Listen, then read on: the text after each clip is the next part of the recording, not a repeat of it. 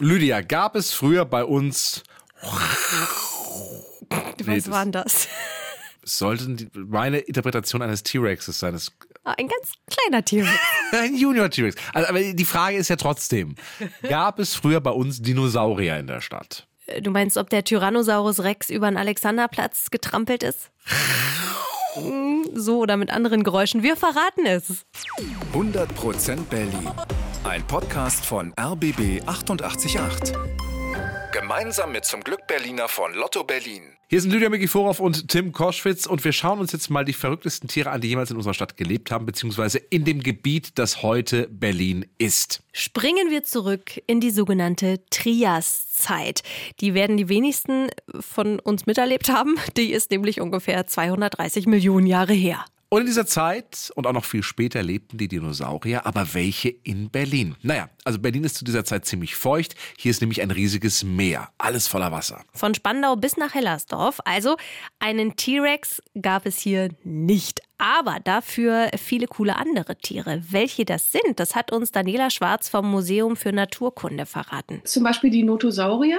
Also das sind einfach wirklich so große Meeresreptilien mit so einem ähm, Maul, das eben da spitze Zähne hatte. Die haben vor allem dann Fische gejagt oder eben kleinere Tiere und waren eben rein wasserbewohnend. Mhm. Also der Notosaurus, der ist jetzt ganz streng wissenschaftlich gesehen kein Dinosaurier, sondern eine Echse, aber sieht trotzdem cool aus. Eben wie eine große Echse, langer Hals, langer Schwanz, scharfe Zähne. War bis zu vier Meter lang.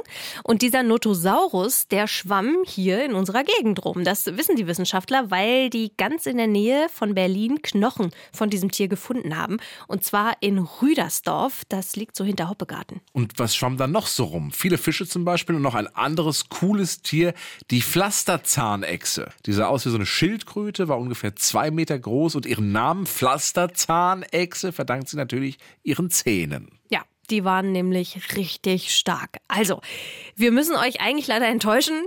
T-Rex gab es nicht bei uns, aber dafür Reptilien im Wasser wie den Notosaurus oder auch die Pflasterzahnechse. Springen wir weiter in der Zeit herum und zwar ein paar Millionen Jahre weiter. Die Erdplatten verschieben sich, das Meer hier bei uns verschwindet langsam und dann beginnt die Eiszeit. Da sind wir dann so ungefähr vor ja, 500.000 Jahren. Und während dieser Eiszeit ist Berlin teilweise wirklich eine Eiswüste. Allerdings nicht die ganze Zeit. Es gibt in dieser Eiszeit auch wärmere Phasen. Da ist das Eis dann weg, da ist es nur ein bisschen kalt. Und ja, in dieser Eiszeit leben auch wirklich Tiere in unserer Gegend, zum Beispiel das Mammut. Ja, über drei Meter hoch, mit riesigen Stoßzähnen und einem langen Rüssel und einem ganz dichten Fell. So, und in welchem Bezirk haben sich die Mammuts rumgetrieben? In Neukölln. Natürlich, wie jeder coole Hipster. Genauer gesagt in Rixdorf, da wo heute der Körnerpark ist, also in der Nähe vom S-Bahnhof Neukölln. Da war früher eine Kiesgrube. Und in der haben Forscher viele Knochen von Mammuts gefunden, unter anderem Backenzähne eines Wollhaar-Mammuts. Die sind ungefähr so 20.000 Jahre alt. Ja, aber wie haben die Mammuts eigentlich überlebt, wenn überall Eis war? Auch das hat uns Daniela Schwarz vom Museum für Naturkunde verraten. Und diese Mammuts und andere Tiere, die haben dann eben mit dem Eis gelebt und sich dann natürlich auch darunter äh, Gräser oder irgendwelche anderen Sachen hervorgeholt. Aber auch da hat es immer mal Tauperioden gegeben, also dass, dass dann wieder Gras wachsen konnte, dass dann auch so eine Art Kaltsteppe dann da war und äh, die Tiere eben praktisch auch wieder Nahrung finden konnten. Und was hüpfte hier und da noch so rum? Höhlenbären zum Beispiel oder auch Höhlenlöwen. Ja, bei uns haben wirklich mal Löwen gewohnt. Die waren sogar ein bisschen größer als die Löwen, die wir heute kennen und auch mit deutlich mehr Haaren ausgestattet. Und jetzt unser absoluter Favorit, das Lieblingstier, das Wollhaar-Nashorn. Das sah aus wie ein Nashorn, aber hatte eben auch ein ganz dichtes Fell.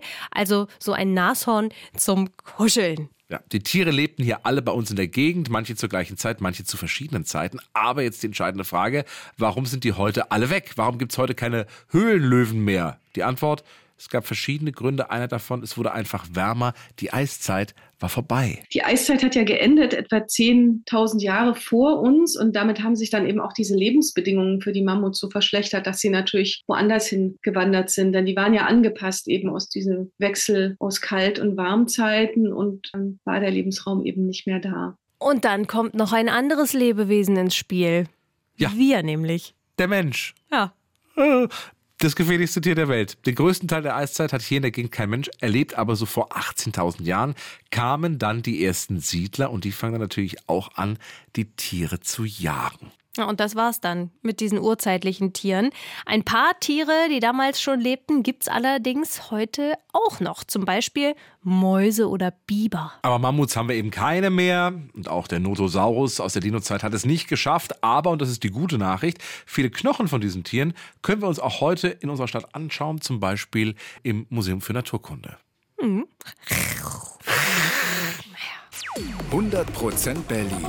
Ein Podcast von RBB 888.